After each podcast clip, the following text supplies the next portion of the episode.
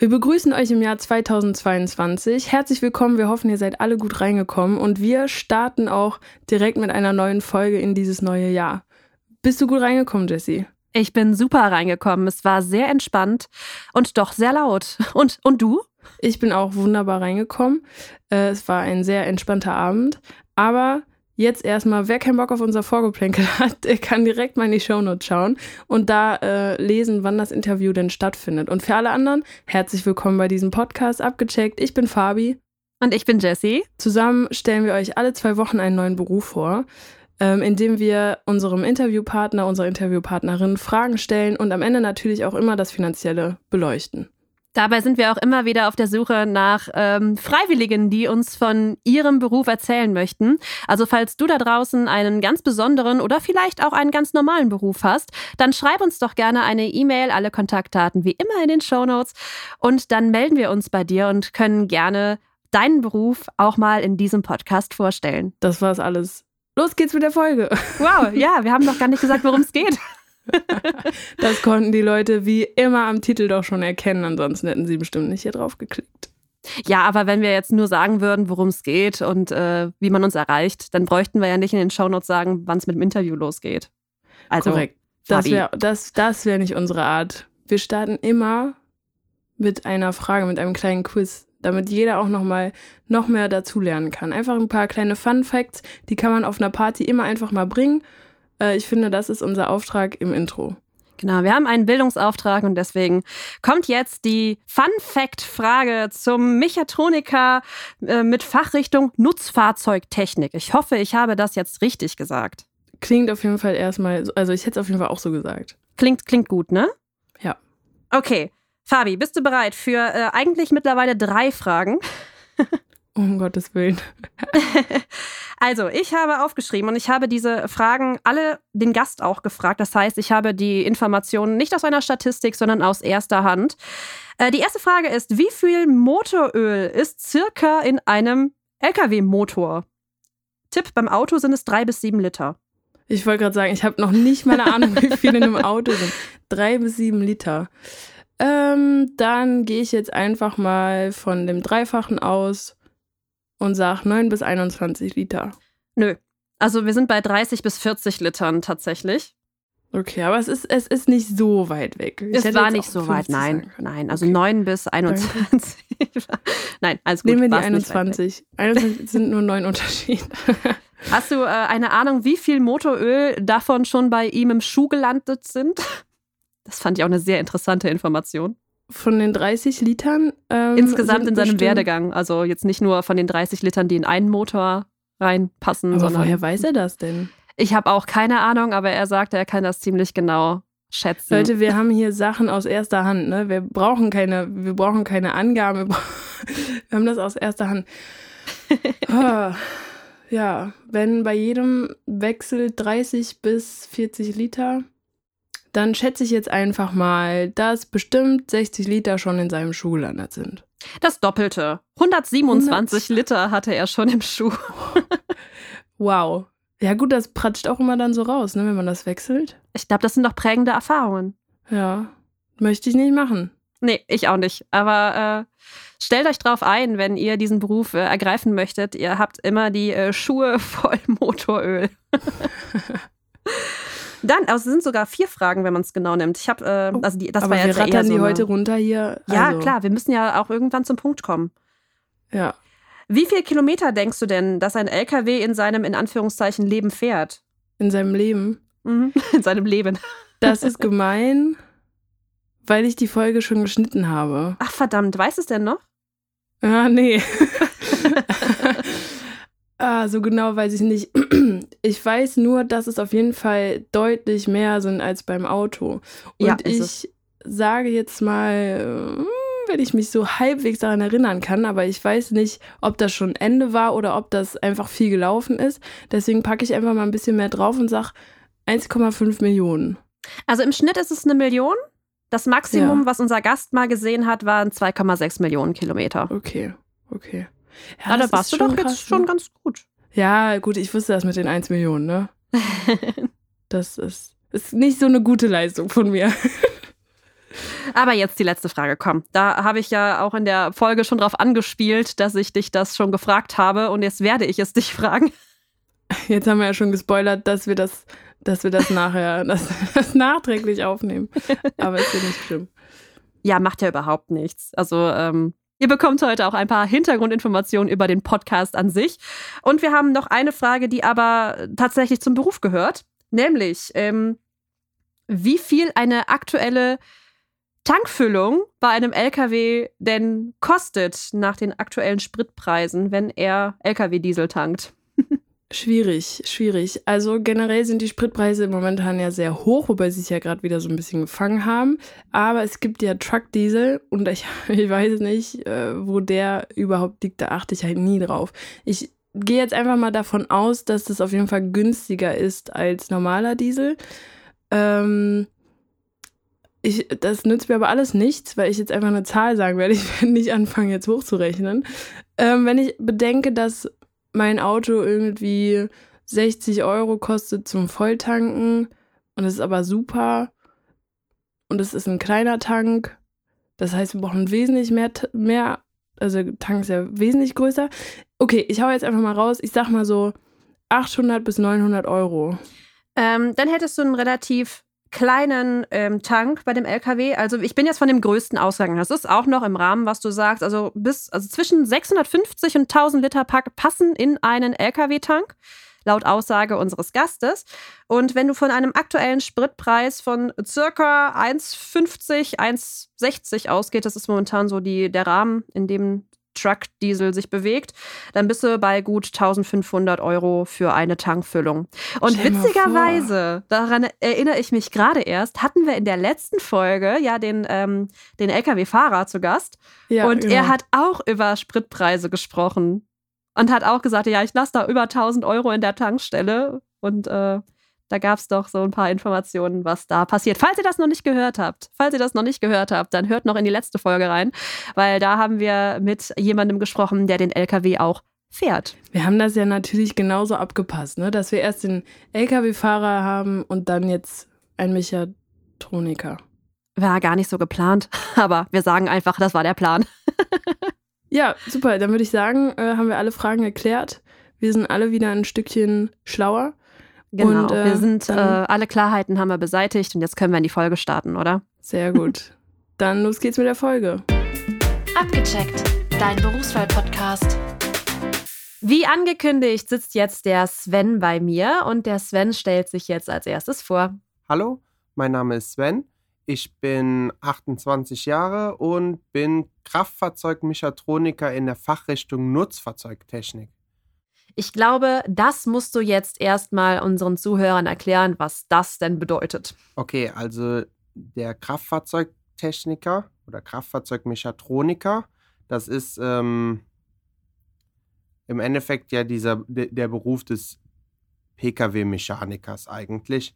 So, und weil man das halt in verschiedene Fachrichtungen unterteilt hat, gibt es halt für mich zum Beispiel, ich bin ein Nutzfahrzeugmechatroniker, das heißt, ich arbeite an LKWs. Ich bin also an einer, für die großen Fahrzeuge bin ich zuständig und nicht für die kleinen, in Anführungszeichen. Ab wann macht man denn einen Unterschied zwischen großem und kleinem Fahrzeug? Ja, also im großen, die großen Fahrzeuge sind im Endeffekt die Fahrzeuge, die gewerblich genutzt werden. Also sprich, alles, was äh, womit, womit halt im Endeffekt Geld verdient wird. Außer halt Taxis. Taxis gehört wieder mit noch mit zu kleinen Fahrzeugen. Aber sonst äh, jedes Fahrzeug, wo Geld mit verdient wird, gehört eigentlich zu den Nutzfahrzeugen. So kann man das am einfachsten erklären. Das heißt, zu deiner Branche gehören dann auch Busse zum Beispiel, Lkw, ähm, Feuerwehrautos, all sowas? Genau, und Transporter noch. Und Transporter, das ist ja eine ganze Menge an Fahrzeugen. Kann ich mir auch sowas wie Traktoren und so darunter vorstellen? Traktoren äh, sind äh, Landmaschinen. Das ist wieder noch ein ganz anderer Zweig. Das ist, äh, das ist etwas spezieller. Das ist spannend. Ähm, ich habe jetzt gedacht, so Nutzfahrzeuge, man sagt ja auch Nutztiere in der Landwirtschaft, äh, dass das irgendwie was so Zusammenhängendes wäre, aber das scheint ja dann doch ein großer Unterschied zu sein. Ja, da ist, äh, irgendwo muss man, muss man dann wieder unterscheiden. Also da ist dann tatsächlich doch die, ähm, die Spanne wird dann irgendwann zu weit. Deswegen hat man das etwas äh, unterteilt also etwas kleiner gemacht im Endeffekt. Jetzt hast du gesagt, du bist für die großen Fahrzeuge zuständig, aber eigentlich hat das ganz viel mit dem Kfz, äh, Mechatroniker, sagt man das so? Genau, ja. zu tun. Ähm, hast du denn die Ausbildung in Richtung Kfz-Mechatroniker gemacht oder ist das eine eigene Ausbildung, die du gemacht hast? Also ähm, von der Berufsschule her sitzt man in derselben Klasse wie die Jungs, die halt auch an ganz normalen PKWs schrauben. Das wird dann halt ab dem dritten Lehrjahr wird es unterschieden im Endeffekt. Also ähm, du, be du beginnst deine Lehre ganz normal. Also ich, ne, das ist ein Beruf, der, der, wo man nicht studieren braucht. Da kann man direkt äh, nach der Schule beginnen. Und ähm, ja, dann wird man halt im Endeffekt dafür, es, es gibt nicht so viele Nutzfahrzeugmechatroniker, behaupte ich jetzt einfach mal, äh, dass es sich lohnt, dafür eine extra Klasse zu setzen, sage ich jetzt einfach mal. Ähm, da, deswegen wird das, werden die Nutzfahrzeugjungs werden mit den ganz normalen Pkw-Jungs zusammengesetzt und dann ein Großteil ist auch gleich. Also sage ich mal, es gibt ein paar Unterschiede, die es halt äh, die halt bei der zwischen einem Pkw-Bereich und einem Nutzfahrzeugbereich sehr unterschiedlich sind, aber ähm, sehr viele Teile ähneln sich aber auch. In welcher Hinsicht ähneln die sich? Also zum Beispiel die Motorentechnik, die ist im Endeffekt einfach nur größer, aber vom Grundprinzip her funktioniert sie genauso wie beim Pkw. Die Komponenten sind zwar etwas anders und stabiler gebaut, aber ähm, wie, wie sie funktionieren, tun sie genauso beim LKW wie beim PKW. Das heißt, du sitzt ähm, in der Ausbildung äh, drei Jahre, also drei Jahre dauert die Ausbildung? Dreieinhalb. Dreieinhalb Jahre, okay. Und ab dem dritten Jahr wird sich erst äh, spezialisiert. Das heißt, die ersten zwei Jahre sitzt man aber ganz normal mit den ähm, Kfz-Mechatronikern in einem Raum. Ja, genau. Und danach wird wirklich aufgeteilt, dass man so kleinere Grüppchen hat?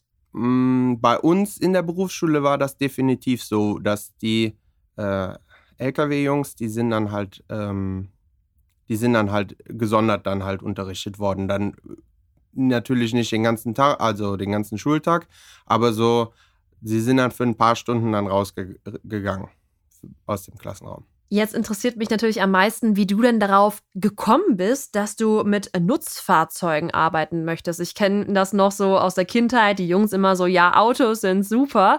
Ähm, und alle fanden noch immer die großen Maschinen toll, aber am Ende läuft es dann doch bei den meisten ja auf Kfz hinaus. Wieso ist es bei dir, äh, sind es bei dir die Nutzfahrzeuge geworden? Also bei mir liegt das tatsächlich am Ver äh, Verwandtschaftskreis. Da hat äh, ich damals hatte ich halt Praktikas gemacht während meiner normalen Schulzeit und da hieß es dann, willst du nicht auch mal bei uns dann ein Praktikum machen? Ja, und dann habe ich das gemacht und das hat mir dann doch sehr, sehr gut gefallen und da bin, hat es mich dann einfach dann in diese Richtung, hat es mich nicht mehr losgelassen, sagen wir mal ganz einfach so. Wie alt warst du bei dem Praktikum? Och, das ist eine sehr gute Frage. Ich denke, ich war 16. Okay, dann kann ich mir gut vorstellen, dass das so ein Schulpraktikum war. Mm, nein, das war ein freiwilliges Praktikum, weil eine kurze Zeit davor hatte ich ein Schulpraktikum im Pkw-Bereich.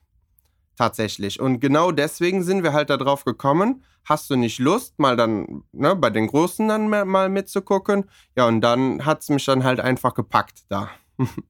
Es ist immer wieder großartig, wie wir in den Interviews merken, dass ein Praktikum äh, bei der Berufswahl sehr ausschlaggebend ist. Ist wieder schön zu sehen, dass es bei dir auch so war. Ist wieder ein Appell an alle Schüler da draußen. Macht Praktika, damit ihr seht, wohin euer Weg führen soll. Gut, jetzt hast du in, der, äh, in deinem Praktikum die ersten Erfahrungen sammeln können und bist quasi da hängen geblieben, weil es dich so begeistert hat. Wir wissen aber jetzt noch gar nicht, was man in dem Beruf denn alles tut. Wie sieht denn so dein Alltag aus? Also in meinem Alltag, das ist sehr, sehr. Ähm, ein sehr weit gefächertes Gebiet, meinst genau, du? Genau, ja, mhm. genau. Ein sehr weit gefächertes, Dankeschön. Äh, ein sehr weit gefächertes Gebiet. Also das kann anfangen mit, ich mache eine Wartung an einem LKW, äh, kann aber auch über eine Diagnose an äh, mechanischen Bauteilen sein, also ein Defekt an einem mechanischen Bauteil sein. Es kann allerdings auch ein Defekt an einem elektrischen Bauteil sein was man dann halt im Endeffekt dann rausfinden muss. Oder halt Unfallreparaturen oder auch eine Klimawartung wird bei uns dann alles angeboten. Das wird dann, muss ich halt auch alles durchführen. Und so weit, und äh, ich bin persönlich auch noch ein äh, sogenannter Tachoprüfer. Das heißt, ähm, an einem Nutzfahrzeug oder an einem LKW, da muss regelmäßig der Tacho überprüft werden und ähm, dass der halt äh, den Vorgaben entspricht und sicher ist. Und das darf ich, äh, das darf ich zum Beispiel auch machen. Das heißt, ähm, wenn jemand Probleme mit seinem LKW beispielsweise hat, kommen die zu euch, stellen den bei euch ab und sagt, hier ist kaputt, repariert mal. Ja, so ungefähr genau. Das stelle ich mir wie eine große Detektivarbeit vor. Wenn jetzt ein, ja sagen wir mal wirklich ein LKW bei euch äh, eingeliefert wird, wie geht ihr denn dann vor, um herauszufinden, was denn der Patient hat?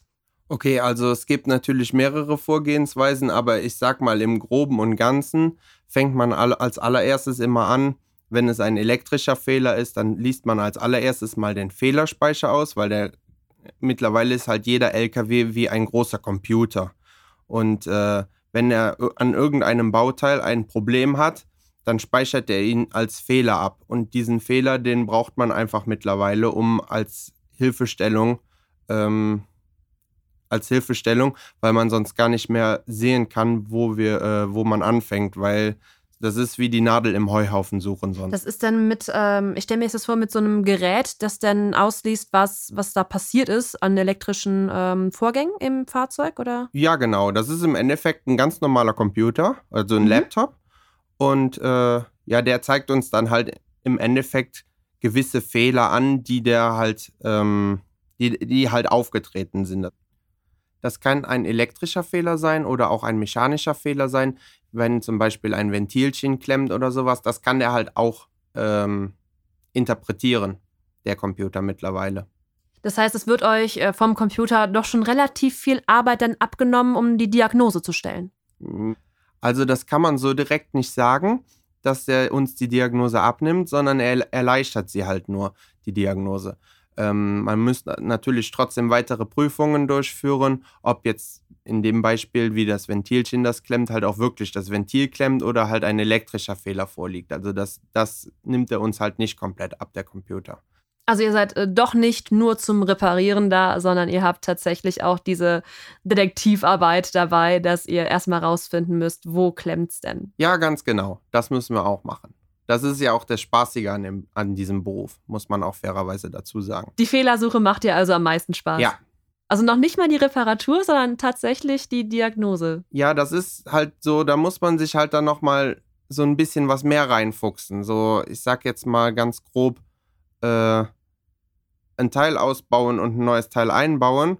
Das klingt zwar jetzt fies, aber das kann jeder. Aber diese Fehlersuche, dass man auch wirklich sagt, dieses Teil, was kaputt ist, das ist auch das, was den Schaden oder die, das Problem verursacht. Ähm, das ist halt die Schwierigkeit an diesem am, am Ganzen, weil ähm, ja, wie gesagt, sonst müsste man es ja halt auch nicht lernen, ne, wenn man, wenn das jeder könnte. Ja, das stimmt. Ähm, hast du ein Beispiel für einen ganz besonderen Fall, der bei euch mal aufgetreten ist, an den du dich noch gut erinnern kannst? Oder vielleicht ein Fehler, der besonders häufig auftritt? Ja, was heißt besonders häufig? Also eigentlich so, sind nicht so viele Fehler, die besonders häufig vorfallen, weil ähm, die Fahrzeuge, die laufen ja. Also so eine durchschnittliche äh, Lebensdauer von einem Nutzfahrzeug liegt bei so circa einer Million Kilometer. Ähm, also das ist jetzt, wenn man sich so einen Pkw vorstellt, dann denkt man so, ab 150.000 Kilometern denkt man so, boah, der hat aber schon viel drauf. Dann sind die LKWs so gerade zwei Jahre alt in der Regel. Mhm. Also dann sind das noch fast Neuwagen. Also die sind halt, wir haben selten Fehler, die, wo man wirklich sagen kann, ähm, der ist genauso äh, aufgetreten wie beim anderen. Aber was natürlich immer mal wieder das Problem ist, bei, gerade bei uns in der Nutzfahrzeugbranche, da leben die, also die Lkw-Fahrer, die leben äh, ja auch teilweise in ihren Fahrzeugen, ähm, weil sie halt durch ganz Deutschland oder durch ganz Europa unterwegs sind. Und das machen halt die Batterien, haben da echt Schwierigkeiten mit, weil jeder Fahrer hat ein Handy, jeder Fahrer hat einen Laptop, die wollen alle geladen werden, die Sachen. Und jetzt stehen die drei Tage und das wird alles von der Batterie gezogen und die gehen halt irgendwann leer und irgendwann gehen sie halt auch einfach kaputt. Das ist jetzt so das, wo man halt als meistes, würde ich jetzt einfach mal sagen, die Probleme hat. Das ist total spannend. Wir hatten noch vor kurzem eine äh, Folge mit einem Fernkraftfahrer und äh, der hat genau von diesen Aufenthalten und wie viele Geräte da geladen werden müssen, um äh, ja, die Zeit zu überbrücken, erzählt. Und da wissen wir ja jetzt, ähm, was das für Konsequenzen hat, dass die Fahrer dann so lange auch die Zeit überbrücken müssen. Ja. Du hast eben erzählt, dass du auch Tachoprüfer bist. Das klingt für mich, als hättest du dafür eine Weiterbildung machen müssen. Ja, das ist eine, tatsächlich eine ähm, gesetzliche Prüfung. Das heißt, die muss ähm, ein, ein Tacho. Äh, Im Endeffekt muss man sich das so vorstellen. Ein Nutzfahrzeug ist ja im Endeffekt ein Geschäft. Ja. Und ähm, damit Konkurrenzgleichheit herrscht, weil man könnte ja sonst sagen, ähm, jeder Fahrer fährt so lange, wie er kann und so schnell, wie er kann. Äh, und dann kann natürlich ein Unternehmer viel, viel mehr Waren transportieren, wenn sein LKW länger und schneller fährt als der andere, weil der sich nicht traut oder was ich was. Dazu kommt natürlich auch, dass es gesetzlich vorgegeben ist, dass ein LKW halt eine maximale äh, Maximalgeschwindigkeit fahren darf. So, und die muss natürlich kontrolliert werden. Um das Ganze zu kontrollieren, wird im Endeffekt eine, ja, im Endeffekt eine in sich laufende Anlage wird ähm, halt im Endeffekt von der, von der Außenwelt abgeschlossen. Die muss allerdings im Fahrzeug komplett verbaut sein und mit dem Fahrzeug auch verbunden sein. Äh, allerdings darf da nicht drauf zugegriffen werden vom Fahrer oder Unternehmer, was auch immer.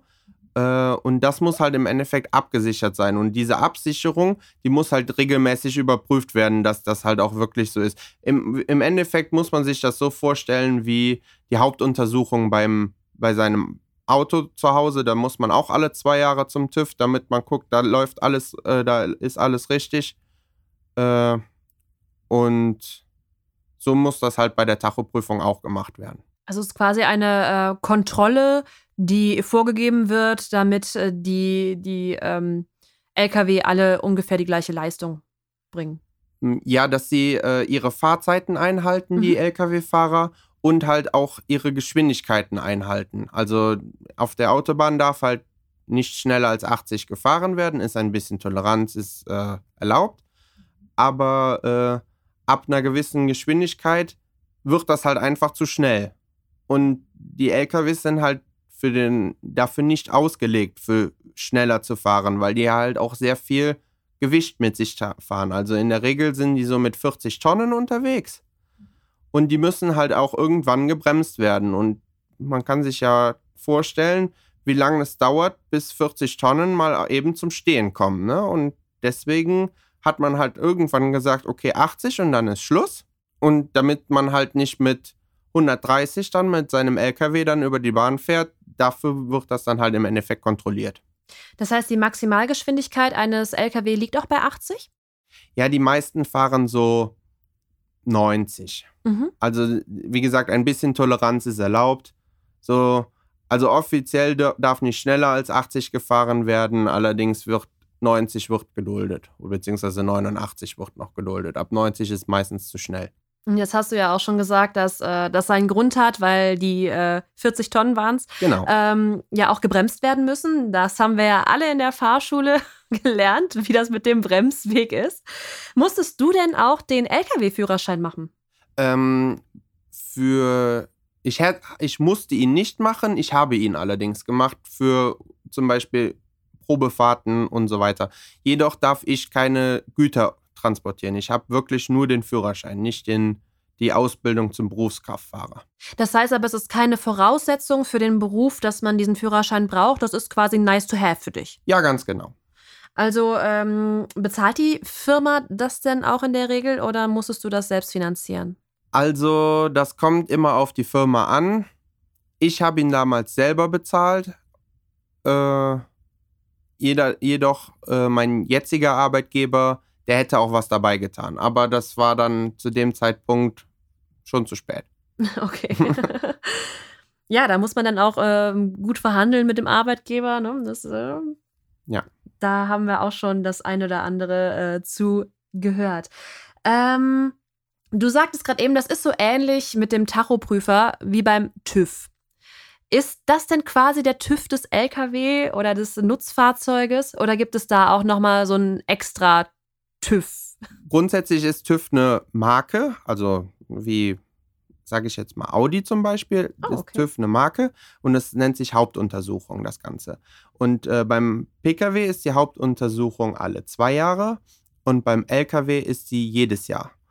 Allerdings muss beim Lkw noch dazu äh, halbjährlich eine Sicherheitsprüfung durchgeführt werden. Das ist so im Endeffekt eine abges äh, abgespeckte Version vom, von der Hauptuntersuchung.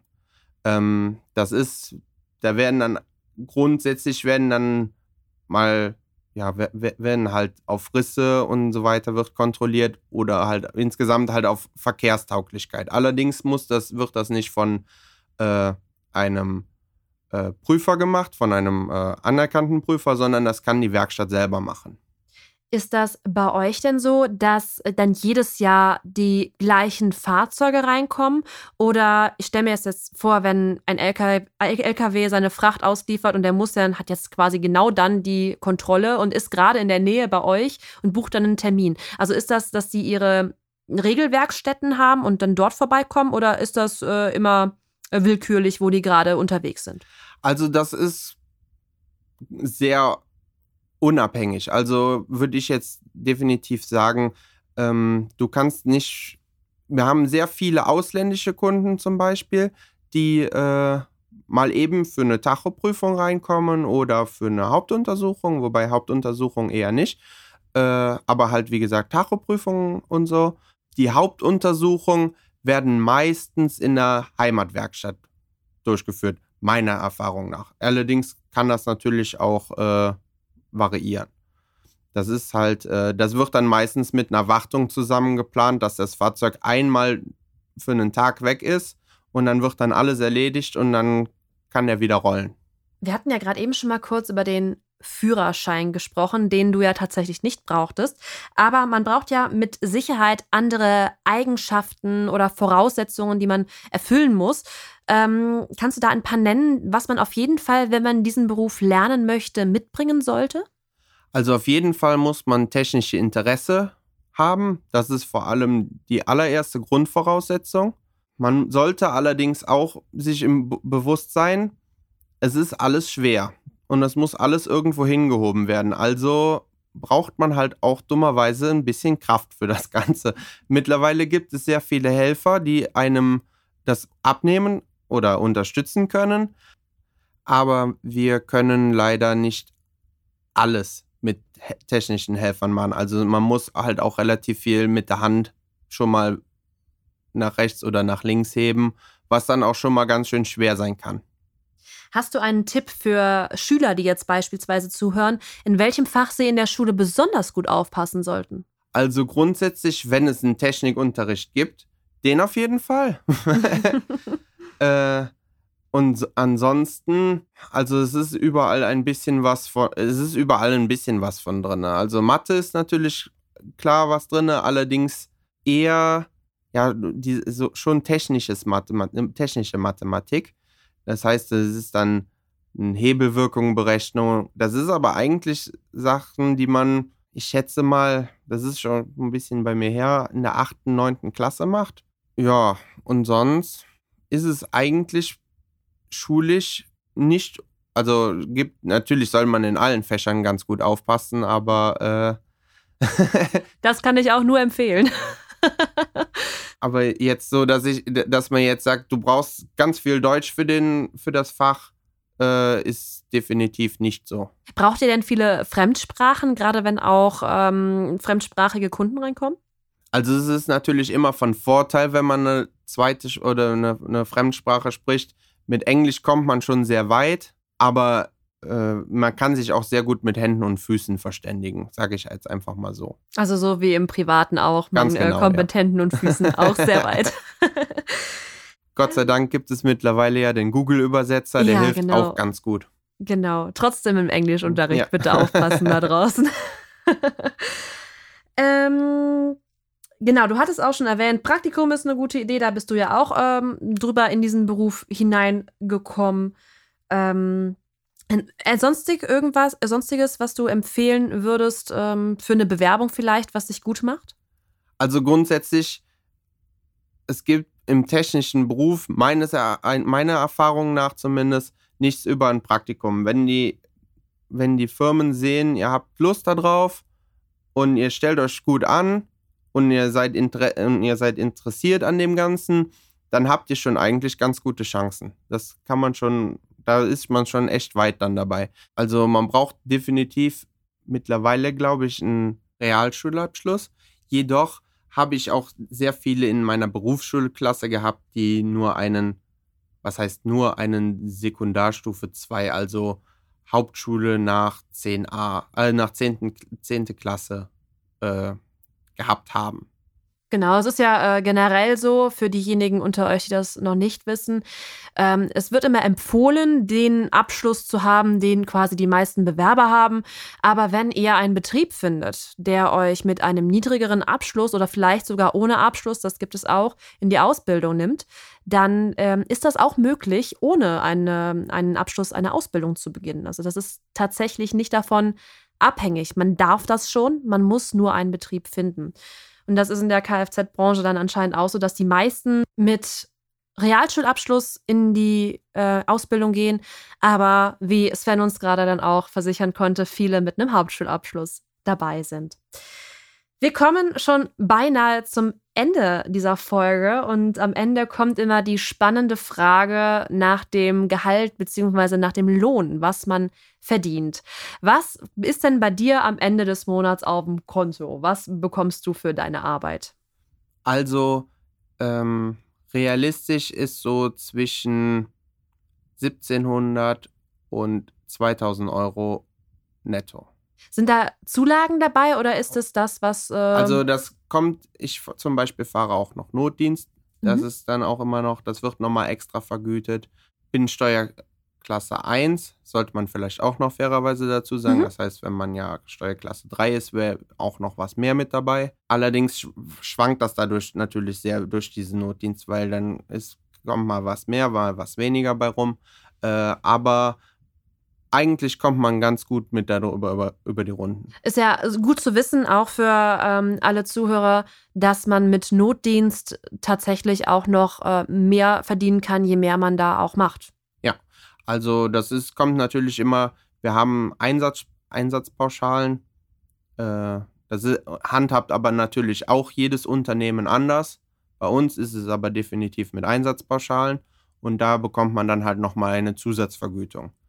Jedoch will man natürlich ja auch äh, nicht irgend, also man hilft natürlich gerne in der Not, aber es gibt natürlich auch Schöneres, als mitten in der Nacht rauszufahren. das ist aber tatsächlich dann nur im Notdienst so oder äh, hast du auch Arbeitszeiten, die dann äh, variieren, wo du dann tatsächlich aber nachts arbeiten musst?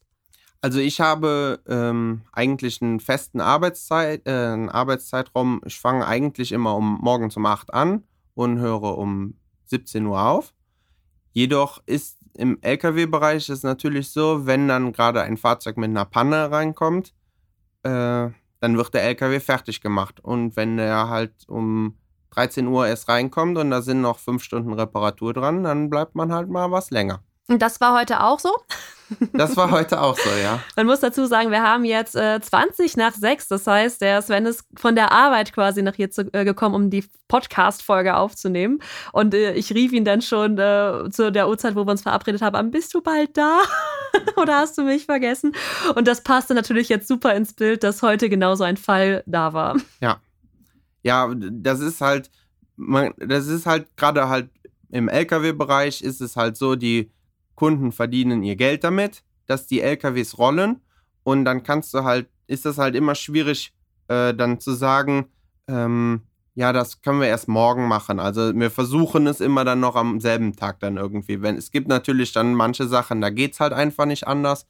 Aber äh, wir versuchen es dann meistens dann schon dass der Kunde dann am selben Tag wieder auf die Straße kommt und Geld verdienen kann. Das ist auf jeden Fall sehr kundenorientiert. Ähm, wenn, wir, wenn ihr die Folge vom Fernkraftfahrer gehört habt, wisst ihr, was da für ein Zeitdruck auch hintersteckt. Super, Sven, ich danke dir. Ähm, zum Abschluss habe ich hier noch einen Fun Fact aufgeschrieben, den ich äh, die Fabienne auch am Anfang bereits gefragt habe. Und zwar geht es um, der, der ähm, das Benzin ist ja momentan ultra teuer geworden. Und äh, mich würde tatsächlich interessieren, beziehungsweise ich habe es ja jetzt gegoogelt, ähm, wenn so ein LKW volltankt, was muss der an der Tankstelle bezahlen? Das kommt grundsätzlich, das kann man so pauschal gar nicht sagen, weil jeder LKW eine andere Tankfüllmenge hat.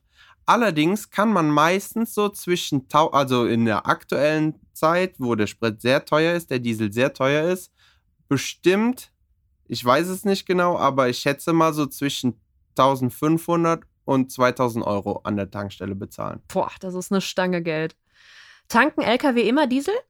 Ähm, ja, es gibt Fahrzeuge noch, die auf Gas laufen.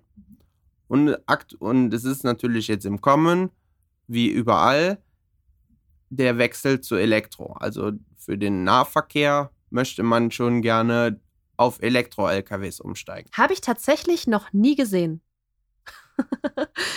ja, die sind auch so, die meisten sind so gerade erst im Zulauf zum aktuellen Stand kann natürlich sein, dass, äh, dass man jetzt bald dann anfängt, welche auf der Straße zu sehen. Aber äh, ich habe schon einen gesehen, ich saß auch schon in einem drinne, aber äh, ja, der ist halt mehr noch zu Schulungszwecken. Allerdings soll der wohl jetzt bald hier in die Gegend kommen. Ich bin sehr gespannt. Ähm, das können wir vielleicht auch verraten. Wir haben jetzt November ähm, und wenn die Folge erscheint, ist es tatsächlich schon äh, ein paar Monate später.